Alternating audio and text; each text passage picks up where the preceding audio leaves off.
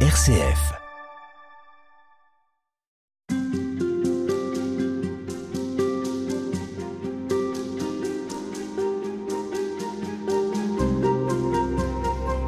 Il n'est pas toujours facile de proclamer que le Christ est venu sauver le monde. Qu'est-ce que cela peut bien vouloir dire dans un monde qui ne connaît plus très bien Jésus? Est-ce que le Christ agit aussi pour ceux qui ne croient pas? Et puis, en quoi le christianisme est-il différent si toutes les religions se valent? Jésus n'est-il pas d'abord un excellent philosophe, un maître de sagesse? Eh bien, c'est à toutes ces questions auxquelles nous sommes parfois confrontés que vous avez voulu apporter une réponse, monseigneur Roland Minrat. Bonjour. Bonjour à vous. Vous avez été euh, professeur du christianisme ancien et médiéval à l'université de Strasbourg après avoir été au service diplomatique du Saint-Siège. Auparavant, vous étiez archevêque de Dijon pendant 18 ans. Et puis, vous êtes l'auteur d'un livre intitulé Jésus, avenir de l'homme que vous publiez aux éditions du Cerf. Alors, on le voit bien dans l'évangile au fil de ces rencontres, le Christ va parler à tous, il va s'adresser aux foules, le tout venant, et il va enseigner à ses disciples. Alors, qu'est-ce qui, dans son discours, qu'est-ce qui, dans sa parole, peut continuer à nous concerner 2000 ans plus tard, croyants et non croyants Je crois qu'il y a quelque chose de fascinant euh, dans la manière dont Jésus s'exprime, surtout dans les évangiles synoptiques.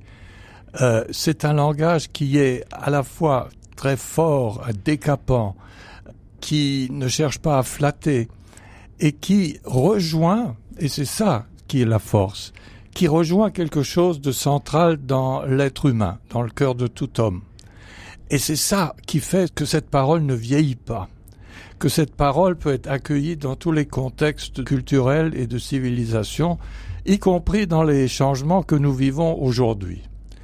Et c'est pourquoi, moi j'ai été frappé par le fait que souvent en dehors du christianisme, que ce soit des philosophes comme Kant, comme Hegel et d'autres, qui ne sont pas spécifiquement adeptes du christianisme, mais qui sont croyants, qui sont déistes au moins.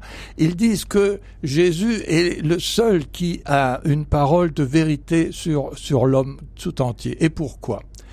Je crois que c'est parce que Jésus a vécu euh, jusqu'au bout ce qu'il a prêché. Donc c'est non seulement ce qu'il dit, mais aussi la cohérence avec ce qu'il a prêché. Absolument.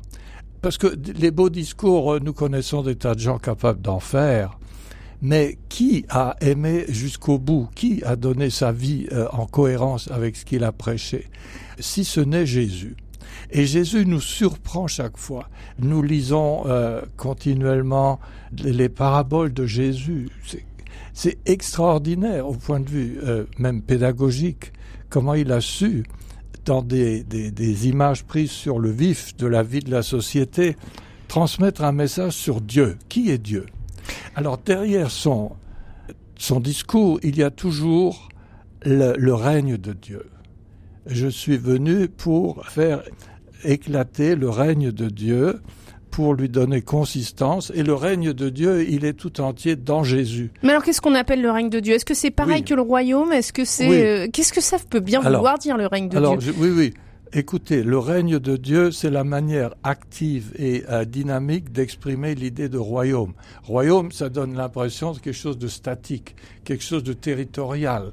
Non, c'est le mot grec, c'est basileia, c'est la souveraineté de Dieu. Voilà la souveraineté de Dieu, le règne de Dieu.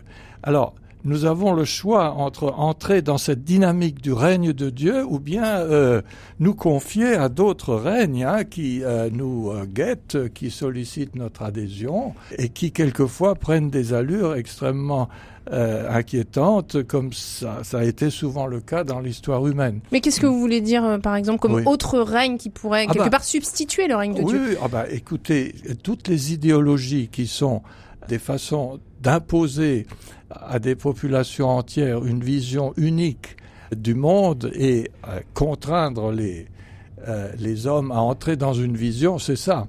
Du, du temps de Jésus, le, euh, une alternative au règne de Dieu, c'était le règne de César. Mmh. Hein, et ça, l'Apocalypse en, en, particulier le note.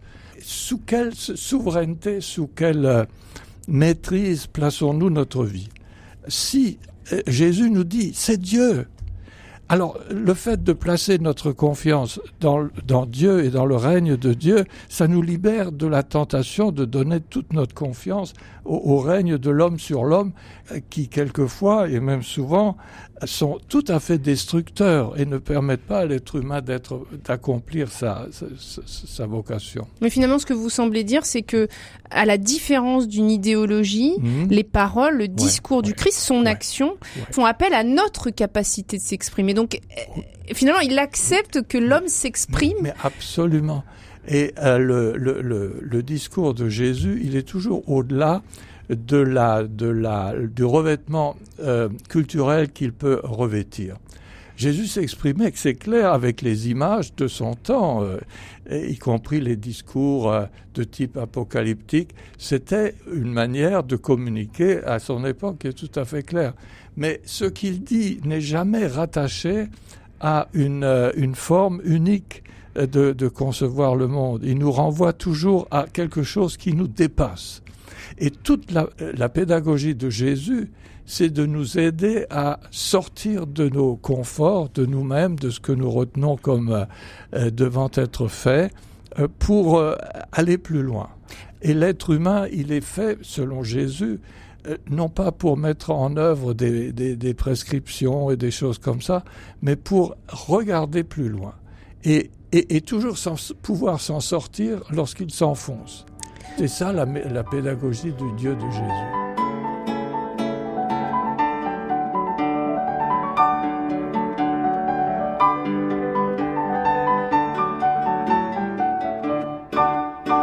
En quoi est-ce qu'il est différent des, des prophètes qui l'ont précédé, qui ont eux aussi parlé du règne de Dieu? On a commencé à parler de la basileia de Dieu dans, à partir du deuxième siècle avant Jésus-Christ, dans le cadre du mouvement apocalyptique. Mais qu'est-ce qui change Jésus? C'est que il est lui-même le règne de Dieu. Et il, vit ce qu'il dit et il donne à ceux qui le suivent, qui sont ses disciples, la, force d'entrer dans, dans cette même dynamique. Euh, Jésus dit, euh, convertissez-vous, euh, tournez-vous vers le règne qui vient. Le règne de Dieu, c'est toujours, c'est pas quelque chose d'abstrait. C'est l'homme capable de, euh, avec la, grâce du Christ évidemment, d'accomplir pleinement ce pourquoi il a été fait, de sortir de, tout, de tous ces enfermements, de tous ces esclavages, d'abandonner ces idoles. Parce que l'idole, ça peut être l'avoir, ça peut être le pouvoir, ça peut être le savoir, ça peut être tout ce que nous considérons comme euh, nous donnant des assurances, des sécurités en cette vie. Mais Jésus dit, mais attention, euh, regardez plus loin. Regardez plus loin, donnez votre confiance à, au règne qui vient et devenez des acteurs du règne. Et la grande découverte de, enfin de, la, parole de Jésus et que les évangélistes ont mis en lumière, c'est que le règne de Dieu, c'est pas seulement quelque chose de futur. C'est une, réalité qui commence dès maintenant dans la foi et qui transforme déjà ma vie maintenant et qui en fait euh, quelque chose qui, qui toujours s'approche de ce règne. Et ce règne sera celui de la vie éternelle lorsque nous aurons terminé notre pèlerinage sur la terre et ce règne sera en cohérence avec la vie que nous avons menée sur la terre. Comment est-ce que Jésus a, a réussi à s'adresser à la fois à des foules et en même temps individuellement à chacun de ses disciples et à chacune des personnes, à chacun de nous aujourd'hui? Oui, Comment est-ce possible? Parce que nous avons dans les évangiles, Jésus s'adresse souvent aux foules et souvent au groupe restreint de ses disciples on ne le voit jamais donner des instructions particulières à l'un d'entre eux, hein, c est, c est, ça c'est clair. Sauf quand il dit mais c'est en présence des autres, mmh. tu es Pierre, etc. Bien. Mais pourquoi ça marche? Parce que la parole de Jésus rejoint quelque chose qui est inscrit dans le cœur de l'homme et de tout homme. Et c'est pour ça que son message est pérenne, qu'il ne vieillit pas. Jésus euh, a une façon de persuader qui nous laisse euh, euh, étonnés il ne persuade pas par des arguments rationnels, il ne persuade pas par euh, tout ça, il persuade en disant écoute, va, va dans ce sens-là et tu verras que ton humanité s'accomplit, même si tu n'es pas capable d'aller jusqu'au bout sur ce chemin, mais je suis avec toi et nous continuerons à marcher vers ce but. Ça, c'est ça, c'est Jésus. Euh, lorsqu'il dit, euh, ben, aimez votre prochain et donnez votre vie pour lui, ne pensez pas à vous. Il y a quelque chose qui rejoint l'humanité profonde et qui a des exemples partout. Mais Jésus nous dit, c'est ça la véritable humanité. Et cette humanité-là, c'est Jésus qui l'a vécue. Pourquoi Jésus est un, est, un modèle de l'humanité, de tout ce qui est commun à tous les hommes? C'est par là que commence, selon moi, l'évangélisation. L'évangélisation commence par, surtout à notre époque, par redécouvrir, mais qu'est-ce que, qu'est-ce que l'homme Hein, nous avons tout ce qui se passe autour de nous, enfin, euh, toutes ces descriptions du monde vers lequel nous allons, le monde du numérique, le monde des algorithmes, le monde où chaque être peut être programmé ou encore surveillé, euh, ou, euh, etc. Et où est ma personne? Où est mon libre arbitre? Où est mon, moi, ma capacité de, de décider, de me poser dans la vie? Eh bien, Jésus rejoint ce qui est commun à, tous les êtres humains créés par Dieu. Et cette, cet appel en vue du règne, on ne le souligne pas assez. C'est un appel universel.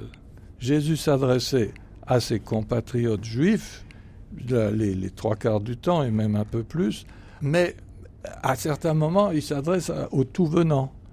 Et son discours est un discours pour l'être humain.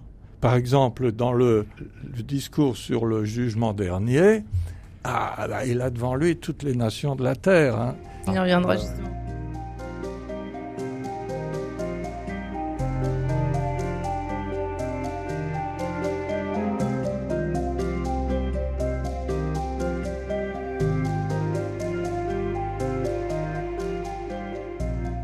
L'auteur d'un livre intitulé Jésus, avenir de l'homme aux éditions du Cerf. Dans cet ouvrage, vous écrivez Jésus ne nous appelle pas à discourir sur la façon d'améliorer le monde, mais à saisir le monde nouveau dont il est lui-même porteur. Quel est ce monde nouveau voilà. qui advient avec Jésus? Eh bien, c'est le monde de la résurrection. C'est le monde dans lequel Jésus est entré le premier euh, pour nous y entraîner. Et ce monde nouveau, il l'a décrit, pour ainsi dire, comme euh, pouvant être anticipé en ce temps qui est le nôtre. Vous voulez dire que le monde nouveau, c'est pas celui des temps euh, derniers, c'est aujourd'hui. Les temps derniers commencent maintenant. Ça, c'est capital. Si vous lisez Saint Jean, c'est absolument clair. Saint Paul aussi. Euh, le monde à venir, c'est celui que nous rejoindrons à condition de l'avoir anticipé dans notre vie de maintenant. Alors comment ça se traduit Si on, questionne euh, cette semaine le Christ et comment, croyant et non croyant, il peut nous parler? Alors qu'est-ce que ça peut vouloir dire pour nous, croyants, auditeurs, non croyants, euh, qu'un monde nouveau est possible avec le Christ? Bien sûr, parce que ce monde nouveau, c'est celui de la transformation de l'homme. C'est celui de, de l'advenu de la plénitude de notre humanité, qui advient, elle doit advenir au moins partiellement euh, en, cette vie où nous aurons été disciples de Jésus. Alors ce qu'on entend par plénitude, oui. Parce que euh, d'autres philosophies nous parlent de la plénitude de l'homme, de son développement en entier, de son bien-être. C'est pas de cette plénitude-là ah, dont euh, parle le Christ. Non, c'est une plénitude spirituelle. La plupart de, des discours qu'on peut entendre c'est arriver à augmenter, on parle beaucoup de l'homme, augmenter nos capacités physiques, psychologiques, pour être plus performants, tout ça à l'aide de, de l'électronique.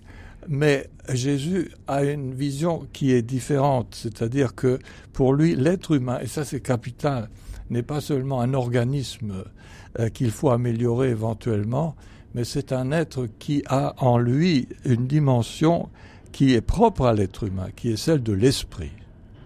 L'esprit par lequel nous pouvons entrer en contact avec l'Esprit de Dieu, parce que Jésus nous a laissé son Esprit, qui est l'Esprit Saint, qui est là à notre disposition, à condition de vouloir lui ouvrir les portes de notre cœur.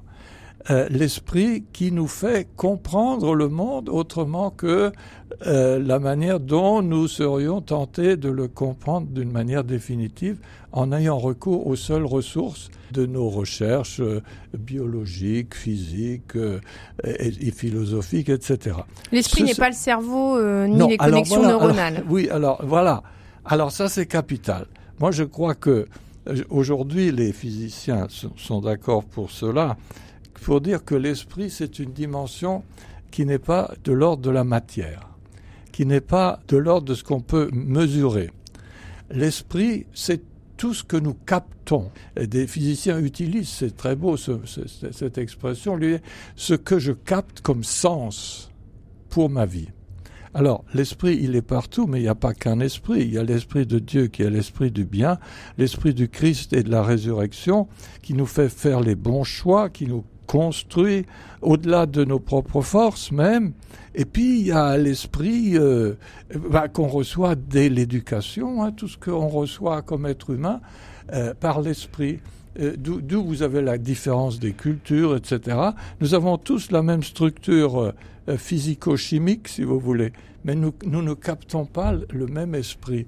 L'esprit qui peut quelquefois être l'esprit euh, qui se ferme sur lui-même, sur ses connaissances scientifiques, par exemple, pour dire qu'il n'y a pas de vérité au-delà de mes connaissances scientifiques.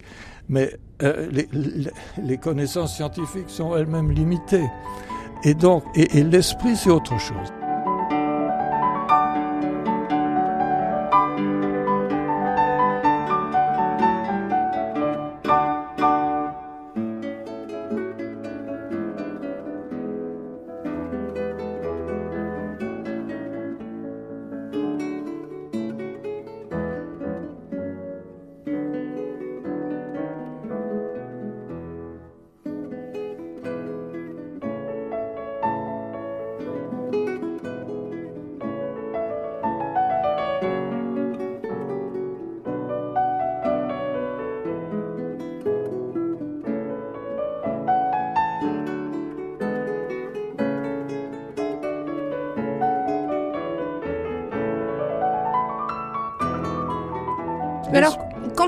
La plénitude de l'esprit et que vous dites que le Christ nous conduit à cet accomplissement de ce que l'on doit être, est-ce que c'est devenir parfait? On voit dans euh, Saint Matthieu, vous donc, vous serez parfait comme votre Père céleste est parfait. Qu'est-ce qu'on doit comprendre avec ce terme? Bah, Ça, c'est une expression qu'il emploie une fois à la fin du, du grand discours sur la montagne.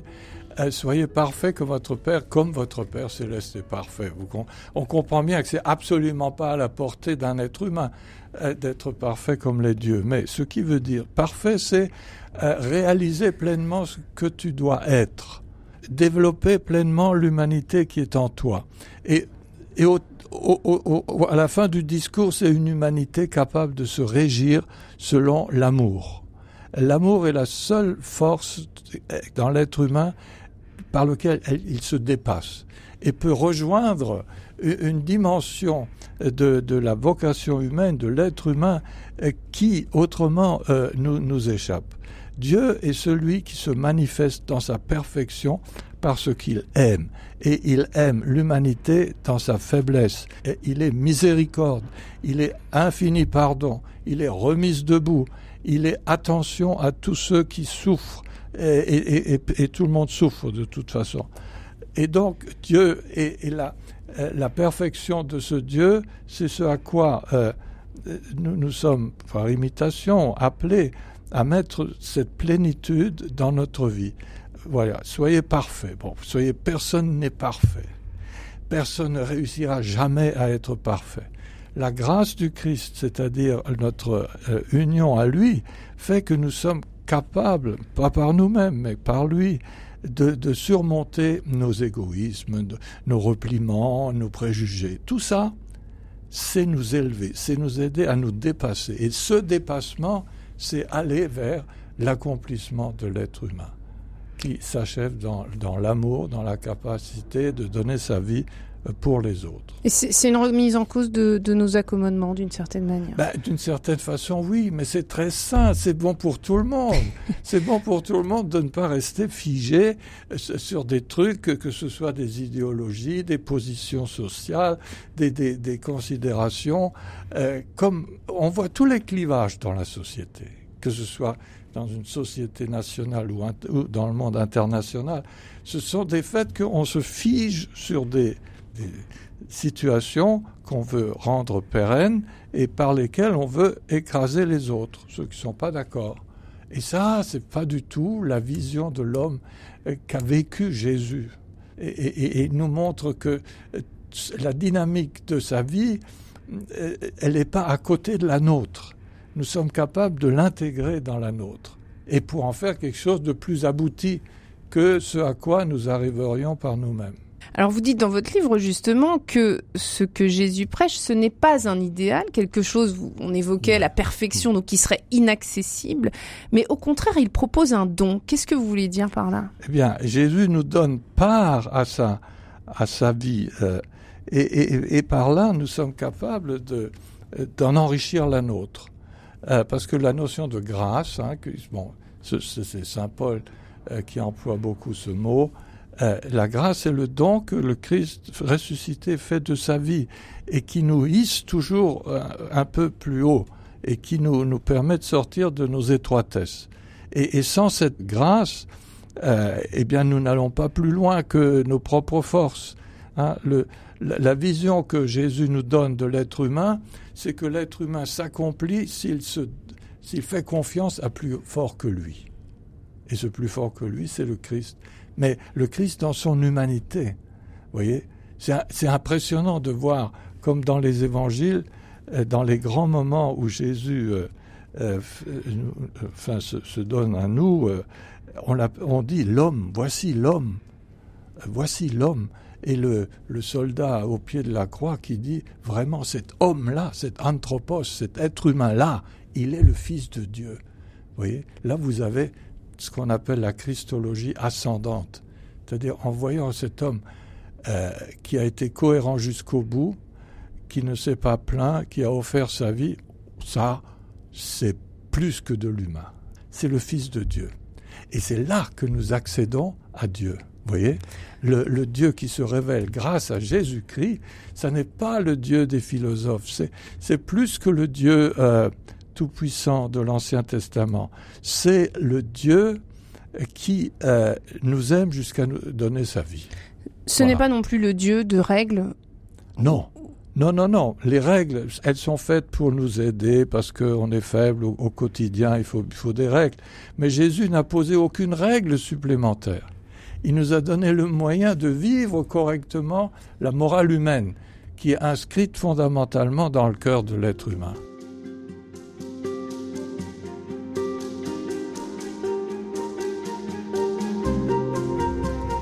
Monseigneur Roland Minerat, on est avec vous toute cette semaine pour euh, mieux comprendre euh, qui est Jésus, croyant, non croyant.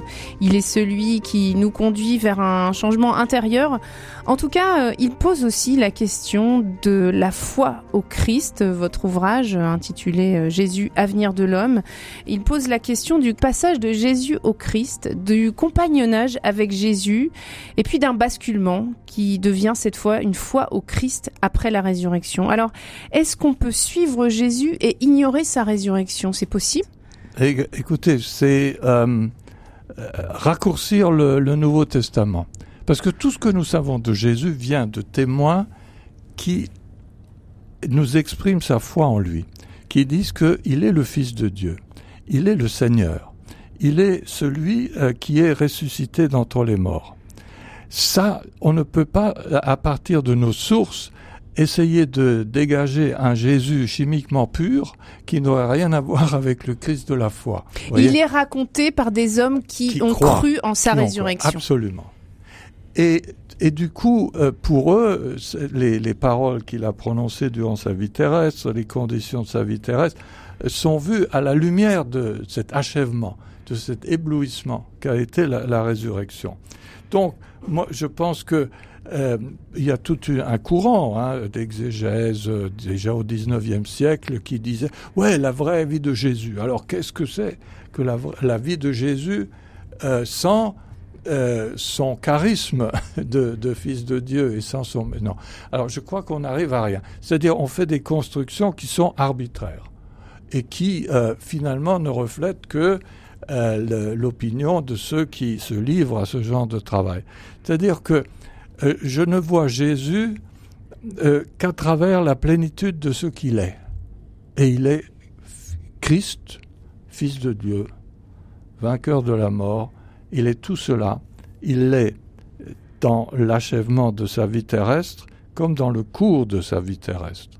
Et, ça, ça me paraît quelque chose de, qui est évidemment aussi à la portée de ceux qui ne croient pas. On n'est pas obligé de croire que Jésus est le Christ, le Fils de Dieu, mais si on s'intéresse à lui, on a accès à lui à travers ceux qui le, confessent comme Christ et Seigneur. Hmm. Alors, est-ce qu'on peut euh, voir le Christ comme un homme de rupture celui qui euh, finalement aurait décloisonné les discours euh, rabbiniques, qui, qui, aurait pris une grande liberté avec les observances juives de l'époque, oui. avec des exigences démesurées. Oui, ça on peut le dire. Mais le, le mot rupture, oui, mais il, un, un, mot qui est plus, plus juste, peut-être plus complet, c'est le mot accomplissement. Jésus dit, je suis pas venu abolir la loi, parce que la loi, euh, dira Saint Paul, eh ben c'est comme une béquille pour avancer, euh, euh, pour ne pas s'égarer n'importe où. Euh, mais la loi, c'est Jésus demande plus. Il demande l'intériorité. Tu dois. Pourquoi tu tu tu fais pas certaines choses? C'est pas parce que la loi l'interdit, mais parce que toi tu es convaincu dans ton intime que ce n'est pas bien pour l'être humain. Voilà. Et ça, c'est l'accomplissement que réalise Jésus. Il le fait le fameux discours euh, sur la montagne, les, les antithèses, lorsqu'il dit Moïse vous a dit ceci, hein, mais moi je vous dis, et c'est toujours la, il dit, euh, il radicalise pour ainsi mmh. dire la loi de Moïse, c'est-à-dire il vient à la racine, il redécouvre l'esprit qui est à l'origine de la loi. Hein, et euh, il dit par exemple, euh, tu ne tueras pas, c'est évident, mais tu peux tuer quelqu'un par ta langue, en, disant du mal de lui, tu peux médire, tu peux détruire la réputation de quelqu'un. C'est aussi une façon de tuer. Ça, tu dois pas non plus le faire.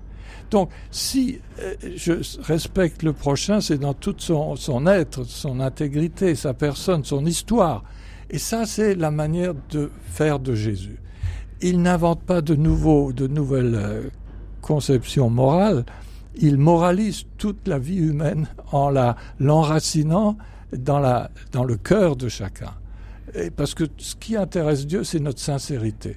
C'est pas de se plier à des, des préceptes qui nous seraient extérieurs et qu'on observerait en traînant les pieds, mais c'est d'avoir une vie intérieure qui, qui, qui, qui est elle-même enracinée dans ce qui est bien et juste, et c'est ça la vie morale. Alors dans ce que vous dites là, ça interroge aussi parfois l'interprétation qu'on pourrait faire du christianisme, une interprétation politique, économique. Euh, vous êtes en train de nous dire que le Christ, par notre transformation, peut nous permettre voilà. de voir les choses autrement, mais qu'il n'est pas en soi un programme politique, qu'il n'est pas une, euh, une exigence euh, économique. Affirmatif, ou... évidemment. Euh, Jésus n'a pas proposé un, un, modèle politique ou un modèle social. Il nous a donné les moyens d'aménager la vie en société d'une manière humaine et respectueuse de tous. Et ça, ça ne peut partir que de l'intérieur des êtres humains. Ça ne peut pas être imposé de l'extérieur. De même, lorsqu'il dit vous devez aimer votre prochain, s'il y a une chose qu'on ne peut pas imposer par la loi, c'est d'aimer quelqu'un on ne peut que le ressentir, que cultiver cela au fond de notre être profond. C'est ça la, la, manière de faire de Jésus. Il n'est pas venu ajouter des préceptes, il, est venu nous libérer du carcan des préceptes observés sans, sans raison intérieure. Il nous donne la raison intérieure de les vivre. Évidemment, il n'allume pas la loi humaine euh, élémentaire qui est contenue dans les dix commandements mais il nous donne les moyens d'intérioriser tout cela. Pourquoi tout cela est nécessaire pour construire une vie humaine personnelle, familiale, sociale? La raison, elle est enracinée en nous.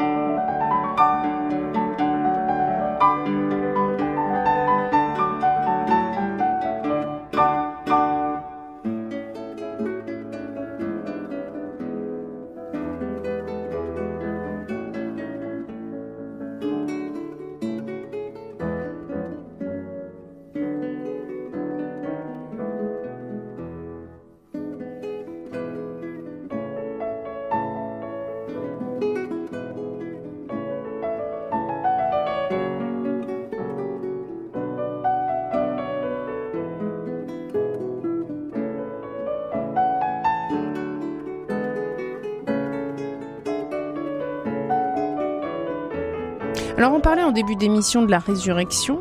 En quoi est-ce que le règne du Christ va être un combat continuel contre les puissances de Satan aujourd'hui mhm. encore? Parce que au fond ben, le mal n'a pas disparu on le voit encore dans les comportements humains. Et pourtant on dit que le Christ a vaincu la mort. Comment comprendre ça? Écoutez, vous avez raison de distinguer. Règne de Dieu, règne du Christ, c'est la même chose, sauf que le règne du Christ, il est coextensif à notre histoire, à l'histoire de l'Église, à l'histoire de l'humanité jusqu'à la fin des temps. Mais le Christ règne parce qu'il a déjà remporté la victoire sur le mal. Seulement, nous, les humains, nous n'accueillons pas suffisamment cette nouvelle. La bonne, s'il y a une bonne nouvelle, un évangile, c'est celui-là. C'est que les puissances de mort qui nous guettent ont été vaincues. Elles ont été vaincues une fois pour toutes. Saint Paul le dit, Jésus traîne dans son char triomphal toutes ces puissances que, le langage de l'époque appelle les puissances, les autorités, les, tous, ces or, euh, etc. Mais ce sont des, des réalités. Parce que lorsqu'on est tenté, soit personnellement, soit collectivement, par une vision destructrice de l'humain, c'est évidemment l'esprit du mal, hein, l'esprit du mal qui, sollicite les êtres humains. Et ce, ce mal-là, il a été vaincu.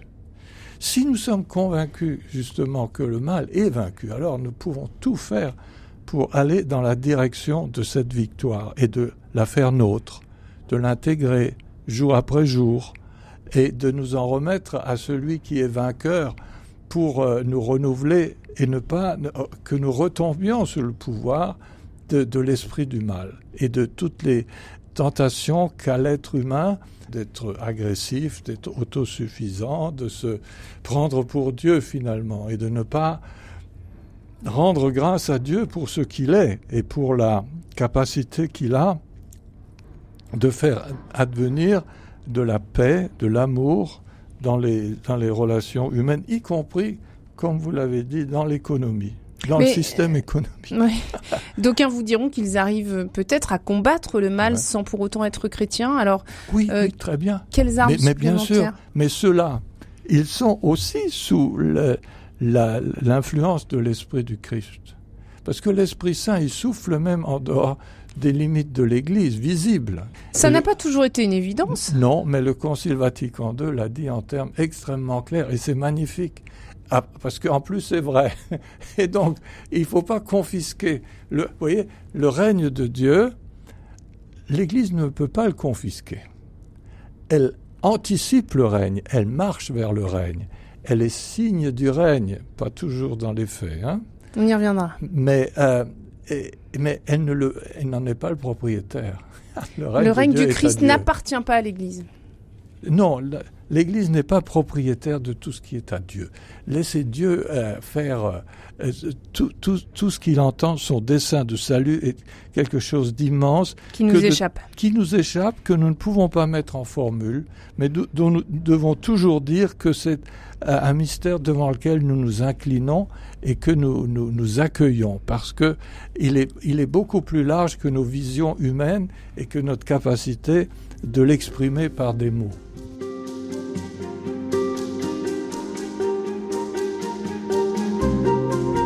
S'intéresse aujourd'hui à la vie après la mort. C'est une question qui a toujours interpellé l'homme, on pourrait dire de tout temps.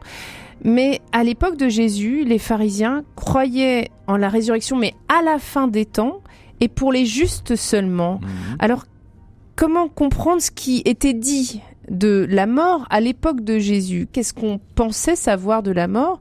Et en quoi, du coup, la venue de Jésus est venue euh, changer tout cela? Oui, oui. Dans l'histoire biblique, il y a un grand développement. Euh, on peut dire que hum, jusqu'au début de l'ère apocalyptique, c'est-à-dire au- jusqu'au deuxième siècle avant Jésus-Christ, dans les livres les plus anciens de l'Ancien Testament, on voit les, les êtres humains, euh, après cette vie, finir dans le Sheol, c'est-à-dire le séjour des morts. Mais c'est une vision qui est très semblable à d'autres euh, aires culturelles autour du, du monde juif. Euh, chez les Grecs, c'est pareil. C'est le, euh, enfin, l'âme euh, a une sorte de survie dans un monde sans lumière, sans joie, sans perspective, surtout de s'en sortir. Il n'y a rien au-delà. Alors vient ensuite l'idée d'une résurrection, d'abord du peuple, puis une, résurrection individuelle. À, à partir de l'aventure des frères Maccabées qui ont Mm. lutté contre la domination grecque. Euh, alors, on, on s- on se représente la vie après la mort comme une résurrection, un retour à la vie charnelle, un retour à une vie comme la nôtre, qui, qui serait réalisée dans un monde enfin réconcilié, enfin parfait.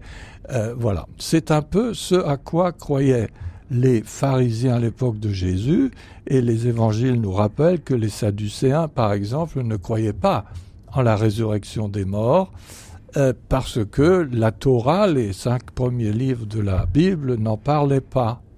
Voilà. Et chez Alors- les Grecs alors? Alors, bah, chez les Grecs, il y a plusieurs écoles. La- celle qui dominait un peu à l'époque, c'est quand même la vision platonicienne. Alors, Platon, c'est le dualisme, hein, c'est l'âme est d'une autre substance que le corps. Euh, l'âme euh, est, proche de la divinité et elle, descend dans notre corps. Quand la vie est terminée, il est possible qu'elle émigre de corps en corps, encore pendant assez longtemps. Et c'est un peu ce qui se passe dans l'hindouisme, dans l'hindouisme. Et voilà. Donc, les civilisations ont toutes essayé de se représenter une, une vie après la mort sous une forme qui correspond à leur euh, vision de l'être humain. Hein, chez dualisme chez Platon, Mhm. mais dans la Bible il n'y a pas ce dualisme. Non. Dans la Bible, euh, l'être humain il est corps animé qui meurt, Euh, et, et- mais il est corps animé et esprit. Et ce que nous, euh, apprend le, Nouveau Testament et surtout la, résurrection de Jésus, c'est que si au cours de notre vie nous avons accueilli le règne de Dieu, si nous nous sommes euh, arrachés à nos, à nos méchancetés, à nos égoïsmes, etc., si nous avons mis un peu d'amour dans tout ce que nous faisons, euh, nous avons fait advenir en nous l'esprit de Dieu, l'esprit de résurrection. Et cet esprit-là euh, sera le tout de notre vie lorsque la vie charnelle euh, sera terminée. Et Saint Paul le dit, nous avons la, la, la possibilité de vivre, vivre soit selon la chair, comme un principe euh, de- d'enfermement de, l'homme sur, sur son horizon purement terrestre, Oui, selon la chair, ça veut dire loin de Dieu. ça, ça veut dire selon l'être naturel, Mm. qui ne compte pas sur Dieu, voilà. Ou selon l'esprit. Et l'esprit, ah, mais l'esprit m'ouvre le, le, cœur et sur Dieu, m'ouvre sur les autres. L'esprit euh, me permet de réaliser mon humanité avec plus d'achèvement qu'autrement. Et cet esprit-là, ça sera le tout. Et Saint Paul nous dit, nous avons revêtu un corps charnel.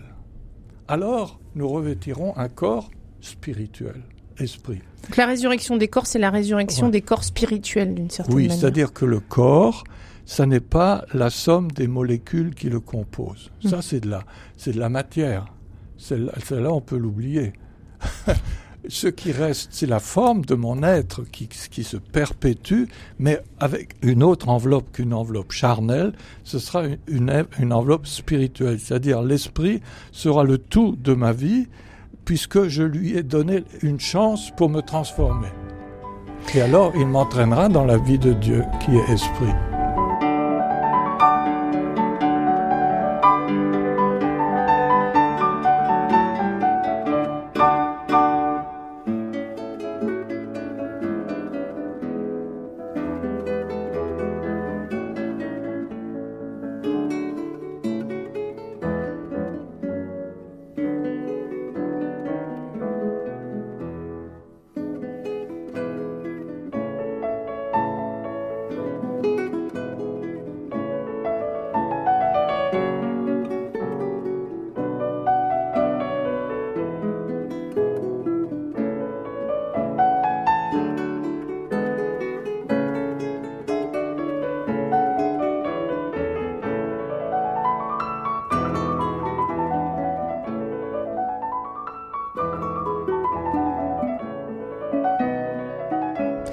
Question de la vie après la mort, elle est traitée dans toutes les religions, c'est une question majeure. Qu'est-ce qu'on a pu dire du Christ dans les autres religions? Est-ce que c'est quelqu'un qui a été marquant aussi pour d'autres religions? Bah, Bien sûr qu'il a été marquant, mais, mais précisément pas pour ce que nous retenons comme l'essentiel de ce qu'il est, c'est-à-dire le Fils de Dieu, mort et ressuscité pour nous. Euh, ailleurs, on, ne croit pas forcément, je pense pas, à la résurrection du Christ, mais on est capable, euh, en lisant les, discours sur les, béatitudes, euh, le discours sur la montagne, d'y voir un exemple parfait, achevé d'humanité. Jésus passe pour le l'exemple même de, de l'humanité achevée, que ce soit par exemple dans certains auteurs de l'hindouisme, hein, de l'hindouisme, c'est très important. Euh, l'hindouisme est capable de, c'est extrêmement spirituel, tout, euh, mais est capable de considérer Jésus comme un maître, comme un maître à penser. Euh, il en est de même pour le bouddhisme, parce que vous savez, le, le bouddhisme tourne autour de la question de la souffrance. Mm-hmm. surmonter la souffrance, aspirer à une délivrance, mais tout est, tout est dans Jésus. Si c'est ce, c'est ce qui va beaucoup marquer Gandhi d'ailleurs. bien sûr, bien sûr.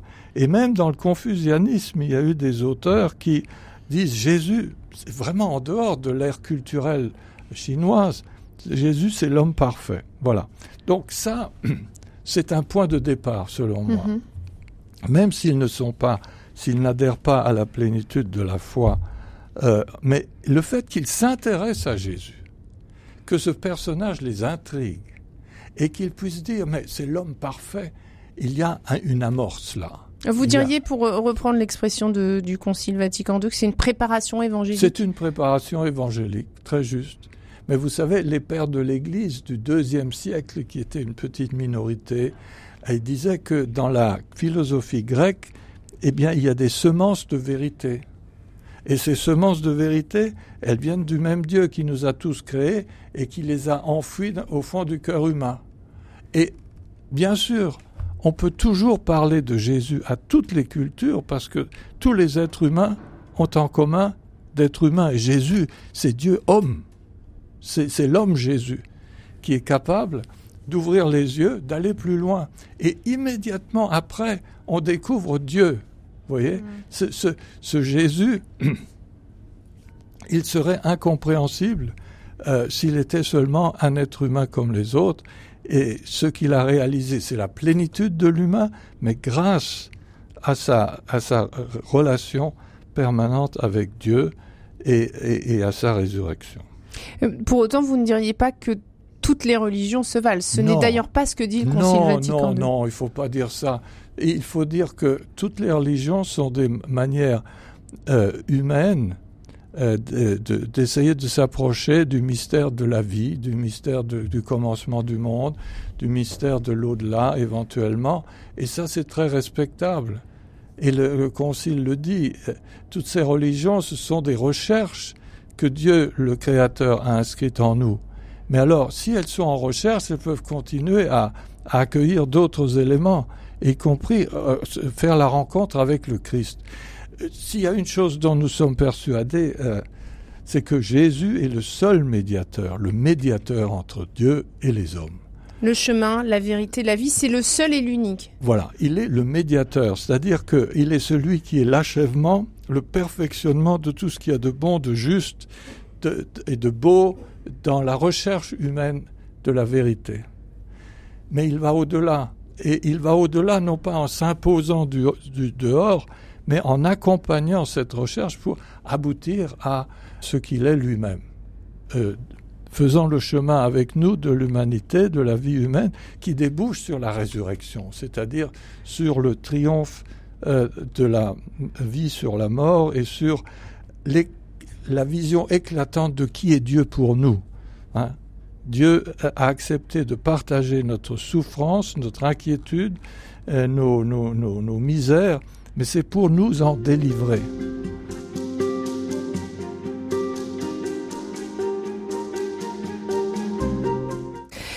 Alors, euh, deux phrases, celle de Saint Paul dans Timothée, Dieu veut que tous les hommes soient sauvés. Et puis une deuxième, c'est Saint Cyprien au IIIe siècle, pas de salut en dehors de l'Église. Alors, qu'est-ce qu'il en est du salut des non-chrétiens? Est-ce que ceux qui ne croient pas au Christ, ceux qui ne croient pas en sa résurrection, en la résurrection de Jésus, euh, pourront être sauvés? La réponse est oui, mais c'est pas moi qui la donne. c'est très important de citer ce, passage de la première à Timothée. Dieu n'a pas mis en route l'humanité euh, qui vient au terme de cette immense évolution et de cette création formidable pour envoyer la plus grande partie de l'humanité grillée en enfer. C'est pas possible. Ça n'a aucun sens. Alors, la, la première chose, c'est celle-là. Par l'incarnation du Fils de Dieu, par le Christ, c'est l'humanité entière qui est ressuscitée, qui est appelée à la résurrection, qui est appelée à entrer dans sa vie. Ceci dit, ça ne se fait pas automatiquement. Tout est dans l'accueil que nous faisons à, cette vie ressuscitée qui nous est donnée dans l'esprit et que le Christ nous a acquise une fois pour toutes. Une fois pour toutes, il est mort pour tous les hommes, pour que tous les hommes puissent être rachetés. Alors comment ça peut se faire? Il y a plusieurs moyens de lire l'écriture et, et, la vie de, l'Église. Vous savez qu'il y a eu plusieurs étapes. La citation de Saint euh, Cyprien que vous avez faite, mm. c'était pour dire que lui, il luttait contre des, des, formations hérétiques dans son propre diocèse, dans, en Afrique du Nord, et dire si vous voulez être sauvé, il faut entrer dans l'Église catholique. D'ailleurs, il a eu un point de vue que l'Église n'a pas retenu après il disait que seul le baptême conféré par l'Église authentique est valide. Et nous nous disons aujourd'hui le baptême est valide, y compris en dehors de l'Église catholique. C'est clair. Ah mais oui, nous sommes tous baptisés parce que c'est le Christ qui baptise. Et lorsque le baptême est fait oh, selon la formule trinitaire, il est valide. Et donc, il faut comprendre dans le contexte cette expression qui a été utilisée. Alors, à l'époque médiévale, lorsque la société entière était, se disait euh, chrétienne et catholique, c'était un peu facile hein, d'envoyer promener tous les autres en enfer, ceux qui n'avaient pas été baptisés, qui ne croyaient pas. Et vous avez une expression de cela dans un décret du Concile de Florence au XVe siècle qui est terrible. Donc tous ceux qui n'ont pas été baptisés vont en enfer. Bien, ceci est incompréhensible aujourd'hui. Et petit à petit, on s'est quand même dit, mais écoutez, des gens qui n'ont jamais entendu parler du Christ et de l'Évangile, comment voulez-vous qu'ils soient contre lui, que tout soit mal? Alors on a, dit, on a dit, oui, ceux qui, sans faute de leur part, n'ont pas connu le Christ, eh bien, euh, ils peuvent avoir la vie euh, aussi éternelle s'ils se comportent d'une manière droite, selon leur conscience, s'ils font le bien, s'ils sont attentifs à leur prochain, etc. Ça, c'était acquis. C'est le salut par les œuvres. Eh bien, s'il y a salut, c'est toujours grâce à l'unique médiateur, Jésus-Christ. Donc c'est toujours par la grâce? Oui, c'est toujours par la grâce, qui intervient comme le, Dieu le veut, mais le Christ a donné cette capacité aux êtres humains de, se dépasser et tout ce qui va dans le dépassement de notre, euh, de notre moi, de notre enfermement, est déjà du côté de la résurrection et déjà du côté de la vie qui ne finit pas. Voilà. Donc ça, c'est un acquis. Et le Concile est allé plus loin en redisant ce qu'avaient dit les pères de l'Église ancienne, à savoir qu'il y a du bon, du vrai dans tous les, courants de pensée, dans les, dans les religions, à, à condition qu'elles restent ouvertes à la vérité tout entière. Mmh. voyez? Parce que chaque religion, je pense, est tentée de dire moi je suis un système fermé, pour moi c'est comme ça et puis c'est tout. Le Concile dit que Dieu peut sauver par des moyens connus de lui seul. Mm. Tous ceux qu'il appelle à la vie éternelle. Donc, il y a là une ouverture considérable qui a été réalisée par la pensée du Concile. Et puis vous citez euh, le théologien Karl Rahner, qui va développer l'idée du christianisme anonyme. Anonyme, ouais. voilà, les hommes qui accueillent intérieurement leurs conditions, donc qui, rejoignent Dieu. Le refus de soi, en revanche, serait un refus de Dieu. C'est le parallèle qu'il fait. Oui, c'est tout à fait ça. C'est euh, le père Rahner est de ceux qui ouvrent aussi la possibilité au genre humain tout entier de se sentir réconcilié avec Dieu, mais c'est toujours par l'unique médiateur qui est Jésus-Christ.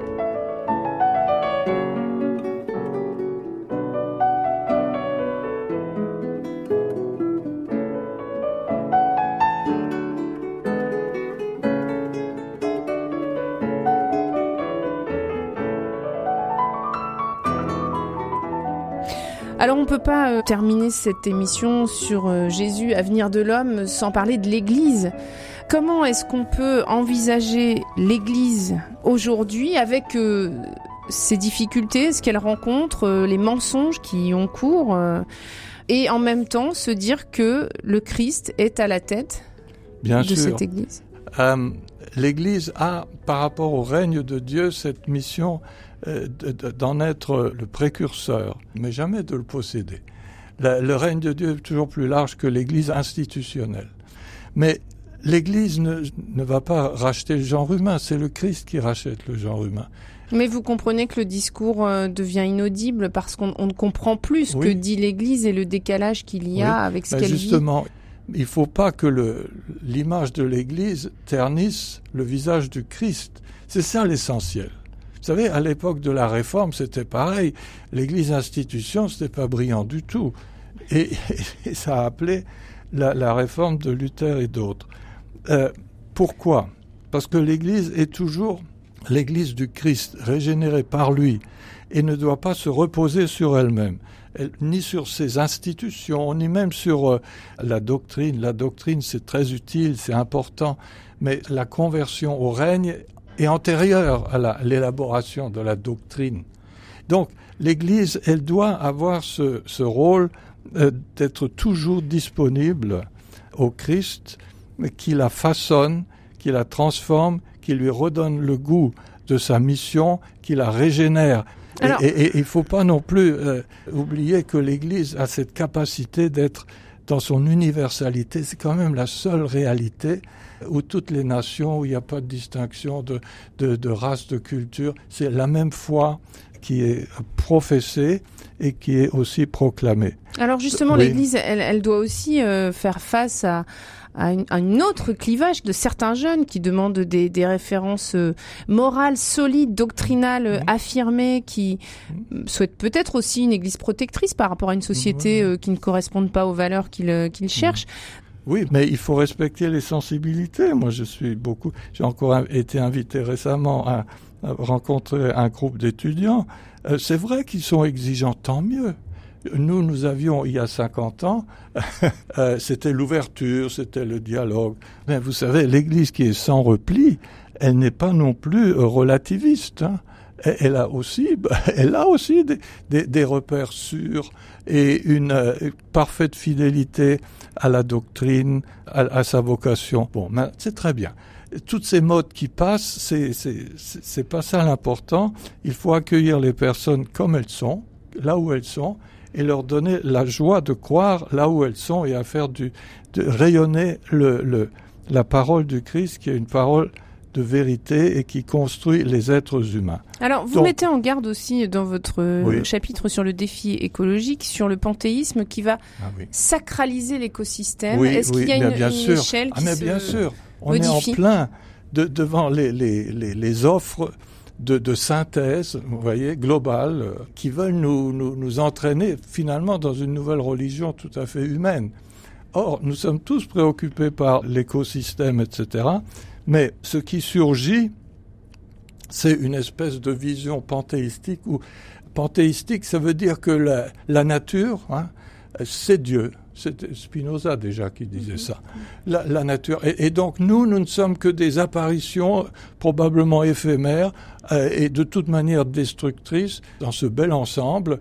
Et laissons la nature se survivre à elle-même. C'est comme une déesse dont nous ne sommes rien. Ça, c'est une vision qui est malheureusement pas très, tellement supportable parce que c'est une idéologie. Elle met en danger le Christ puisque c'est le sujet de notre oui, émission. mais le Christ, euh, il a vite fait de remettre les choses d'aplomb, hein parce que ça ne tient pas longtemps la route cette affaire-là. Parce qu'en réalité, c'est des hommes, c'est des êtres humains qui, qui construisent ces, ces, ces, idéologies et qui voudraient que on, se, se plie à des forces obscures euh, qui seraient celles de la nature. Nous, nous disons, la nature, nous sommes intégrés pleinement dans la nature, nous sommes des êtres vivants comme les autres, mais nous avons, par notre esprit, la capacité de comprendre les choses, la capacité d'orienter nos vies et le monde selon le dessin qui nous dépasse et qui est celui de Dieu. Je pense que si on est dans la perspective de la création, euh, on a une responsabilité vis-à-vis de la création euh, qui est autrement plus réaliste que de dire que euh, nous n'avons rien à dire et que c'est la nature comme telle qui va nous imposer ces lois. La euh, nature n'est pas une nouvelle idole. En tout cas, merci beaucoup, monseigneur Roland Minrat. Eh Je rappelle que vous avez été professeur du christianisme ancien et médiéval à l'université de Strasbourg. Après avoir été au service diplomatique du Saint-Siège, vous avez également été archevêque de Dijon pendant près de 18 ans. Et puis, vous êtes l'auteur d'un livre intitulé Jésus, avenir de l'homme que vous publiez aux éditions du CERF. Merci beaucoup à Pierre Samanos pour la technique. Merci à vous tous. Et bonne semaine à tous. À vous.